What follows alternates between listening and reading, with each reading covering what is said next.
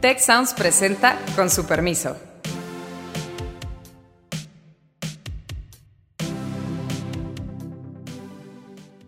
Con su permiso, soy Beata Boina y hoy vamos a hablar sobre historia en la política del presidente eh, Andrés Manuel López Obrador.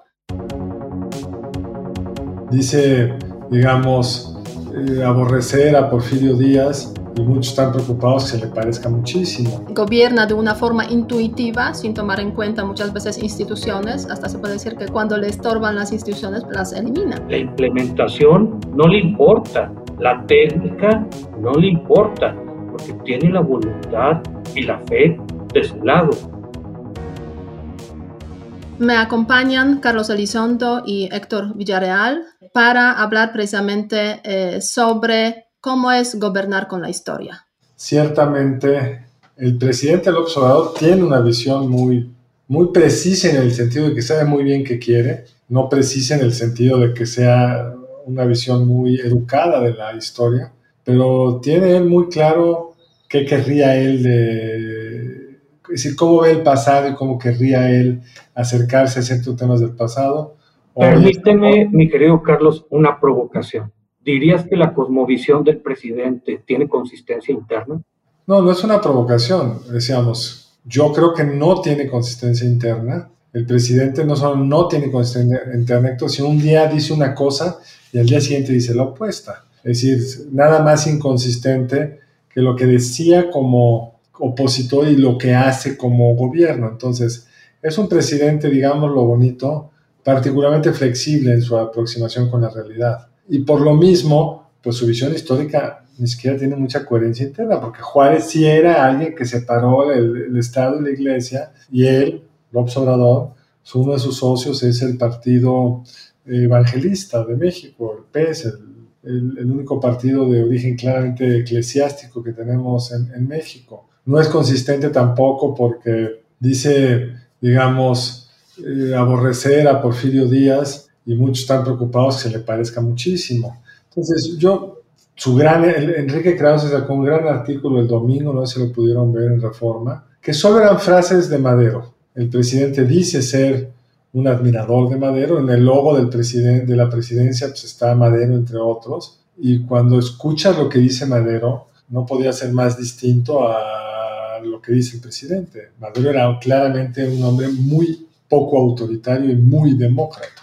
Sí, a mí en ese sentido la verdad es que ese tema de gobernar con la historia me, me llama mucho la atención eh, y yo creo que no soy la única extranjera y también muchos mexicanos eh, cuando empezó esa, esa, presidencia, pues eso, el tema de la historia, ¿no? El discurso histórico que ha tomado tanto peso y tanto tanta presencia en el discurso del presidente. O sea, tomemos solamente en cuenta el tema este de los liberales frente a los conservadores, que es un, o sea, regresar un poco a la historia del siglo, del siglo XIX y hacer una copia con la realidad que eh, supuestamente vivimos hoy en día. Pero yo creo que ese tema, gobernar de la historia, aunque pues hay muchas inconsistencias obviamente en el discurso del presidente, como tú Carlos lo mencionas, eh, ese tema va más allá de eh, solamente ver esas inconsistencias, ¿no? Porque de hecho pues se trata de una política histórica. O sea, una política de histórica o política de la memoria que implica, pues, de alguna forma, pues cambiar nuestra percepción, mejor dicho, la percepción de ustedes de su propia historia. Y en ese sentido, por una parte, es como cambiar la historia del siglo XX, eh, usando ese discurso también de liberales y conservadores, eh, porque es el discurso predominante frente a lo que se vivió en el siglo XX, el tema de PRI, el tema de la dictadura o del sistema autoritario, eso ya no importa, importan los liberales que son básicamente neo eh, relacionados con neoliberalismo, importan los conservadores que están relacionados con, perdón, al revés, los conservadores relacionados con neoliberalismo y los liberales relacionados con, digamos, eh, la transición, transformación. El PRI y la dictadura no importan en ese contexto, es como primer punto de este cambio en el discurso histórico. Y otro punto, eh, me parece también muy, muy relevante que justo estamos viviendo este año precisamente, es el tema de, la, el tema de los pueblos indígenas, pueblos originarios. Y justamente, pues hoy que estamos grabando este, este podcast, pues eh, hubo eh, toda una ceremonia precisamente en Quintana, en Quintana Roo para disculparse eh, con los mayas precisamente por los agravios cometidos durante ya, pues, durante ya los tiempos de México independiente. Creo que esos dos puntos, pues, conectan precisamente con ese intento de reconstruir la visión de la historia que se tiene aquí o que se tenía en general en, México. Y eso se traduce pues mm, en eh, celebraciones como esta, precisamente disculparse con los pueblos mayas, pero también toda una serie de eventos que se planea hacer este año para rememorar la caída de Tenochtitlán, por ejemplo, la independencia, eh, traer a México eh, las obras relacionadas con las culturas, eh, culturas prehispánicas. Eh, toda esa eh, cuestión pues, ha generado también pues, algunos problemas en las relaciones incluso entre México y España. México y algunos, no, sobre todo México y España. Y por todos los gobiernos tienen, tienen... Sí, todo, yo no sé si te voy a robar las palabras, Carlos, pero todos los gobiernos tienen sus mitologías. A, a mí me parece que, que ahorita es un caso muy interesante porque al menos en términos administrativos, por favor corríjanme, pero la visión de, del presidente nos recuerda mucho más a Lucas Alamán, el gran ideólogo del conservadurismo del siglo XIX, que al doctor Mora.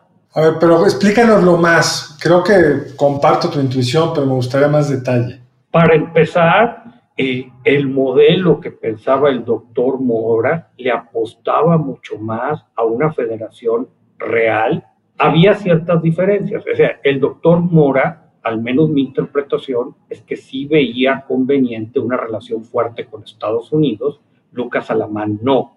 Entonces, si pensamos en el presidente López Obrador como defensor a ultranza del Tratado de Libre Comercio, pues a lo mejor eso sí lo pone del lado de, del doctor Mora.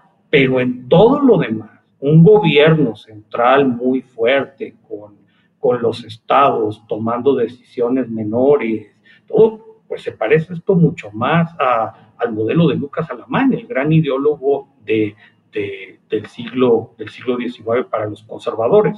yo creo que tienes una un buen punto de partida, pero claramente, como también dices tú, pues hay una restricción distinta que es el TME, que la integración comercial, etcétera. Pero sí creo que el presidente tiene una visión del mundo, no sé si la del doctor, la de Lucas Alamán, pero ciertamente la del siglo pasado, es decir, el Estado tiene que ser fuerte, el presidente tiene que ser fuerte en el Estado. El poder, y esto creo que es muy importante, se entiende como un atributo personal y basado en la discreción. No le gustan las reglas.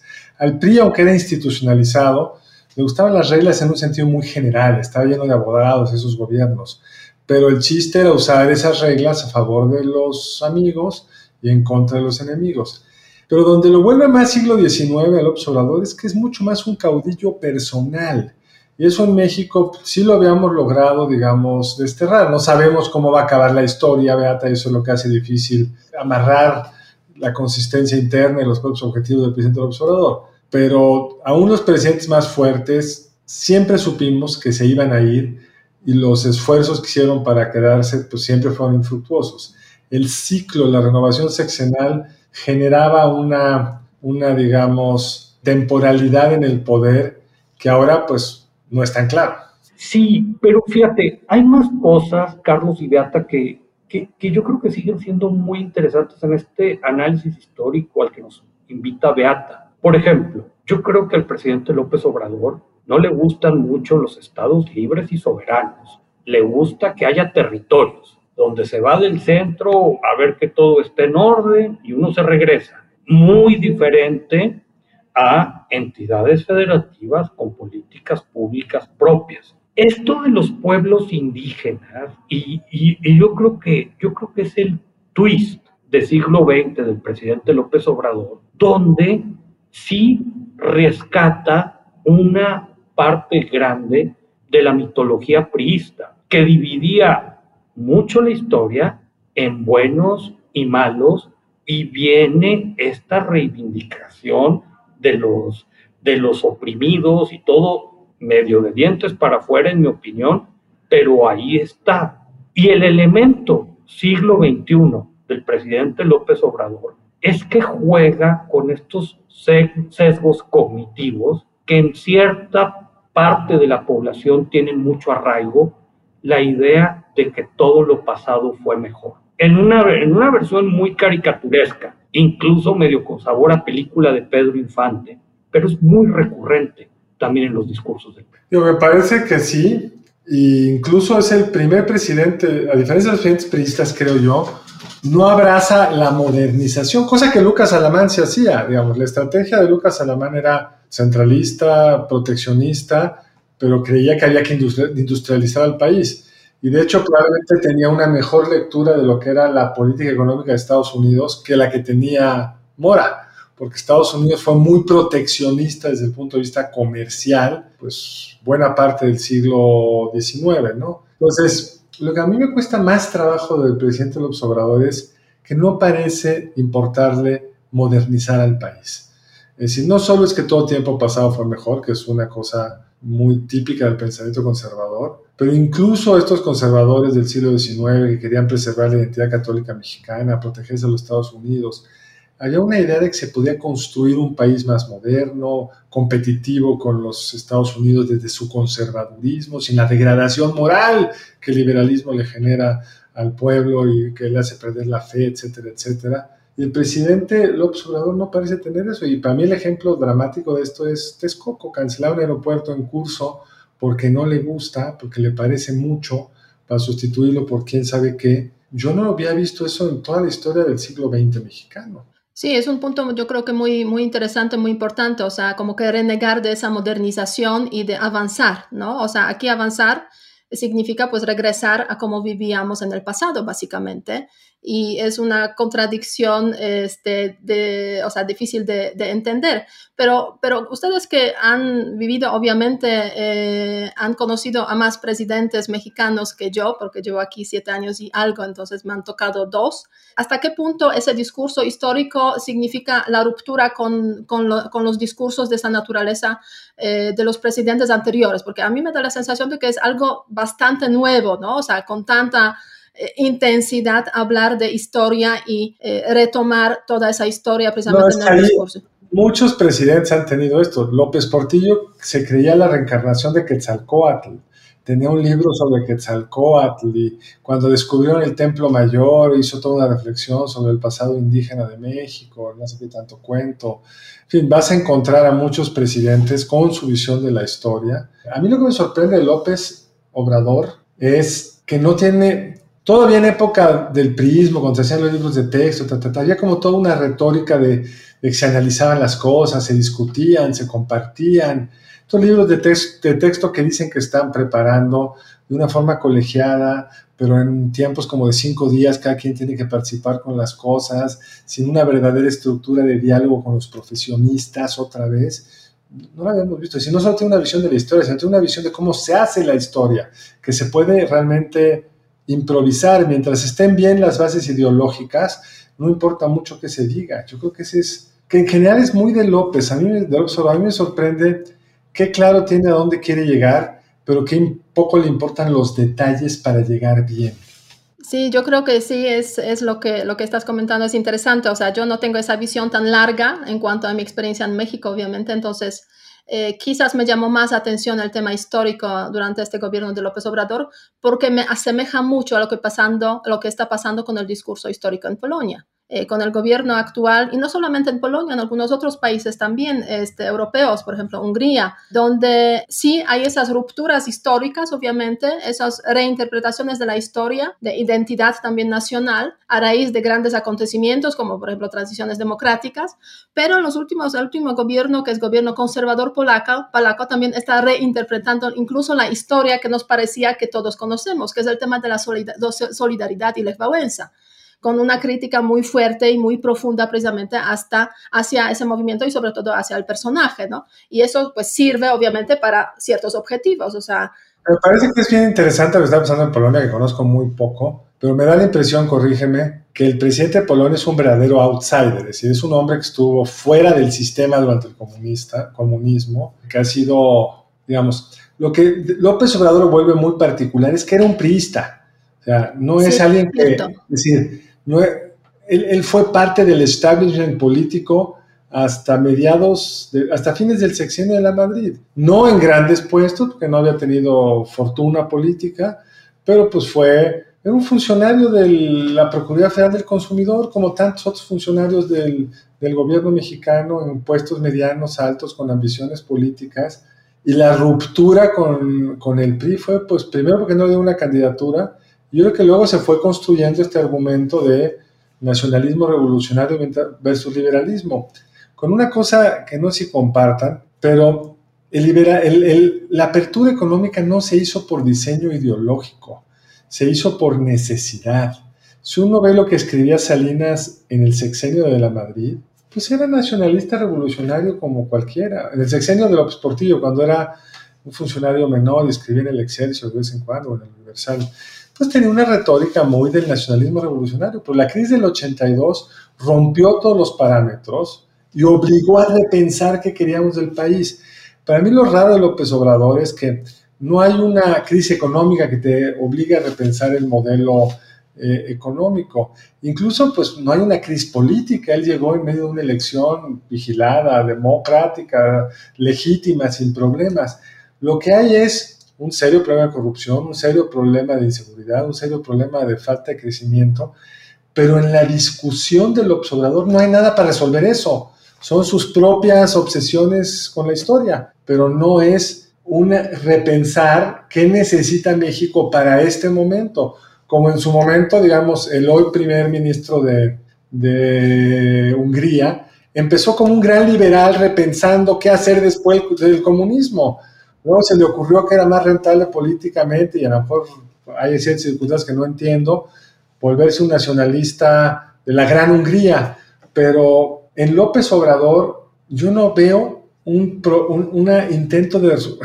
él diría que sí, lo que decía el embajador de Estados Unidos, él cree que basta no hacer nada con el crimen organizado, basta repartir dinero para que no haya eh, tentación para irse con los sicarios, pero no estamos viendo ningún resultado en ese sentido. Sí, es difícil, yo, o sea, como mencioné, es difícil comparar este, el discurso histórico de Polonia, Hungría o de Europa en general, algunos países europeos con México, pero hay esa intención de usar la historia como herramienta para hacer la política. ¿Y para qué sirve eso? ¿no? O sea, sirve para diferentes fines, no cabe duda. Pueden ser un poco diferentes en Polonia, un poco diferentes en Hungría y, en México, pero sí eh, me da la sensación de que estamos viviendo en los últimos tiempos ese, eh, ese retomar la historia que se da en Rusia, igualmente muy interesante el ejercicio esto de cómo los rusos retoman la historia de la Segunda Guerra Mundial para, digamos, construir su identidad histórica. Y en México, pues también de alguna forma estamos viviendo, viendo precisamente ese proceso eh, que quizás no, no todos lo tomamos tan en serio o con tanta, digamos, intensidad o con tanta atención, pero no cabe duda, eh, a mi modo de ver, que sí hay una reinterpretación precisamente de la historia, intento de pues educar a los jóvenes de acuerdo pues con ciertos, eh, con ciertos eh, mitos que tiene esa presidencia. Y en esos mitos hay uno que fue eliminado y que sí existió en las presidencias anteriores, que es el tema del PRI, que ya no es el malo de la película, básicamente, Claro, porque hay esa conexión entre el presidente actual en su, digamos, juventud con ese partido, partido político. Entonces sí hay, me da la sensación, una ruptura también fuerte con las élites intelectuales mexicanas, que este, para las cuales el tema de, del análisis precisamente del sistema autoritario relacionado con el PRI, la lucha por la democratización, pues, o sea, es uno de los focos de atención eh, muy importantes y, aquí no hay un acuerdo, me da la sensación con lo que está diciendo el presidente. Es que yo, yo, creo que es otra cosa, Beata, sí, o sea, yo lo, lo, lo dices muy bien. Me, me, parece que sí hay un auténtico sentimiento antimodernista. A lo mejor tiene que ver por estas experiencias del presidente en su juventud, con los movimientos indigenistas, incluso con comunidades de base. A mí el pensador que más se me viene a cuenta es Tolstoy. O sea, yo, yo creo, y lo habíamos comentado en alguna ocasión, yo creo que es un presidente tolstoyano, que cree mucho en la bondad del campo, en el hombre que lleva una vida sencilla, que una democracia que es muy de comunidad de base, que está muy alejada de técnicos, de intelectuales, y su moneda de cambio es el voluntarismo político, donde por la fe y el control político se pueden hacer las cosas para servir a la persona sencilla. La implementación no le importa, la técnica no le importa, porque tiene la voluntad y la fe de su lado. Y muchas de las aspiraciones de ciencia, de, de combustibles más limpios, de una educación de élite, de evaluaciones, de todo, eso es una tecnocracia que está muy alejada de los sentimientos del pueblo. A mí me parece que sí hay una consistencia ahí. Yo creo que sí. Lo único que estaría, lo veo muy distinto, es en, hasta donde recuerdo en Tolstoy, si hay una genuina visión de abajo arriba, del pueblo al poder, si es una verdadera devolución de autoridad al pueblo. López Obrador dice creer en el sabio pueblo, pero él le va a decir al sabio pueblo qué es lo bueno y qué es lo malo. Eh, no, no, hace ejercicios deliberativos verdaderos en ningún lado, no ha creado estas comunidades de base donde se expresen de abajo arriba, hay mecanismos de integración, de reparto de lana, e incluso esta aparente desconfianza en la democracia liberal, en el sentido de que a él le importa más la justicia que la ley, le importa más el, lo que él dice que el pueblo es, que el voto real vigilado, ta, ta, ta, propio de una democracia representativa. Pero también, Carlos, yo creo que es un hombre que anduvo más de 12 años de campaña quemando suela por todo el país en lugares muy recónditos. Y yo creo, en mi interpretación, que eso sí está presente en su gobierno. Sí, totalmente. El presidente conoce a la gente y la gente lo conoce. La gente le tiene confianza al presidente como no hemos visto ningún otro presidente. Ha ido a lugares como candidato, como presidente, que no había ido ni el Servicio Postal Mexicano, nadie. Y eso es una gran fortaleza del presidente, sin duda. Pero en su visión de qué hacer, es lo que él cree que hay que hacer. No les pregunta qué quieren que haga. Sí, eso, eh, este buen hombre, como dicen, gobierna de una forma intuitiva, sin tomar en cuenta muchas veces instituciones, hasta se puede decir que cuando le estorban, pues... ¿Se puede decir? Eh, hasta, no se puede decir, eh, se dice, es así, ¿no? Cuando le estorban las instituciones, pues efectivamente hasta las elimina, ¿no? Así directamente, lo cual pues está terrible, tomando en cuenta el sistema democrático o la democracia liberal que se supone estamos, estamos intentando mantener con ciertos equilibrios. Pero sería precisamente la super reivindicación del PRI de los 70 de la que nos habla Carlos. Yo creo que también ahí hay consistencia. Sí, sí. Hasta me da la sensación que no le importan los resultados de su gobierno,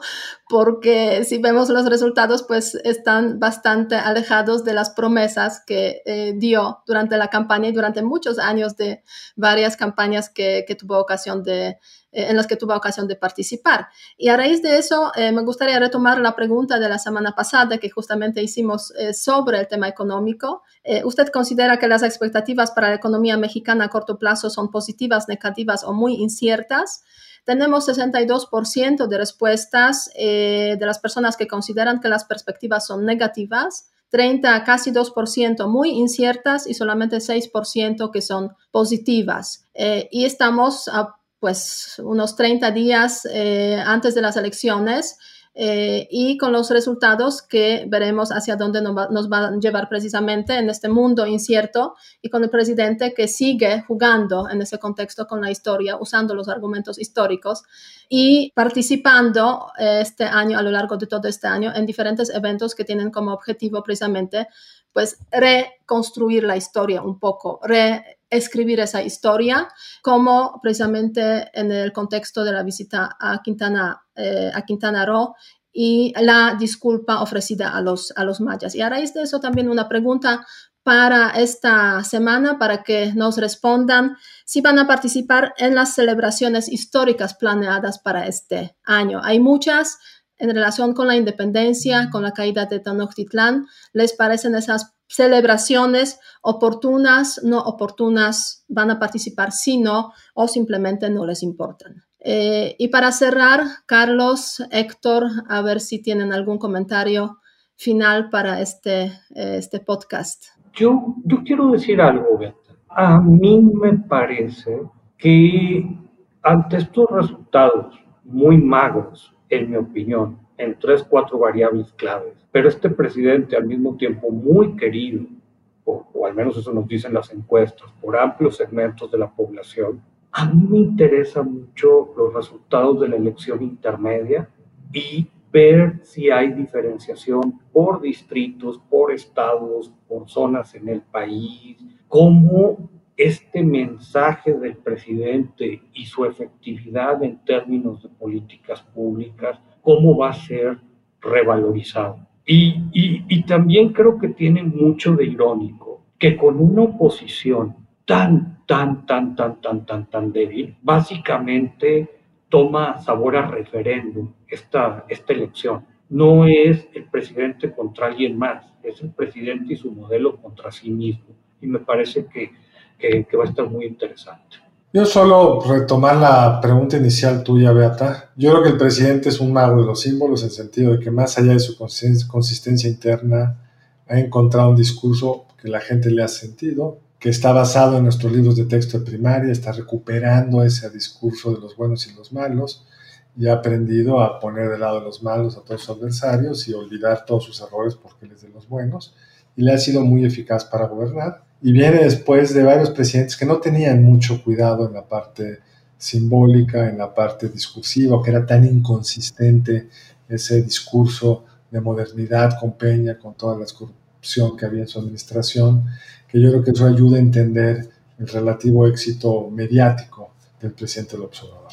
Y con esos comentarios cerramos el capítulo de hoy de nuestro podcast con su permiso, eh, reflexionando precisamente sobre el país donde el presente se convierte en la historia y la historia se convierte en el presidente. Vemos hacia dónde nos llevará esa historia esta vez. Muchas gracias, síganos, comenten. Eh, aquí estamos en una semana. Hasta luego. Si quieres conocer más sobre el comercio y los negocios, te invitamos a escuchar Territorio Negocios, el podcast en el que hablamos sobre las nuevas tendencias de innovación, emprendimiento, finanzas y liderazgo en México y en el mundo. Escúchalo en Spotify, Apple Podcast y Google Podcast. Muchas gracias al equipo del Tecnológico de Monterrey y de Tech Sounds. Productor ejecutivo de Tech Sounds, Miguel Mejía. Asistentes de producción, María Guadalupe Monroy y Marcela Amezquita. Productoras de Con su permiso, Luz María Ávila y Cintia Coca. Diseño, Ángel Gómez y Daniela Solís. Postproducción, Max Pérez. Les invitamos a escuchar el siguiente episodio de Con su permiso y el resto de programas de Tech Sounds en los canales de su preferencia.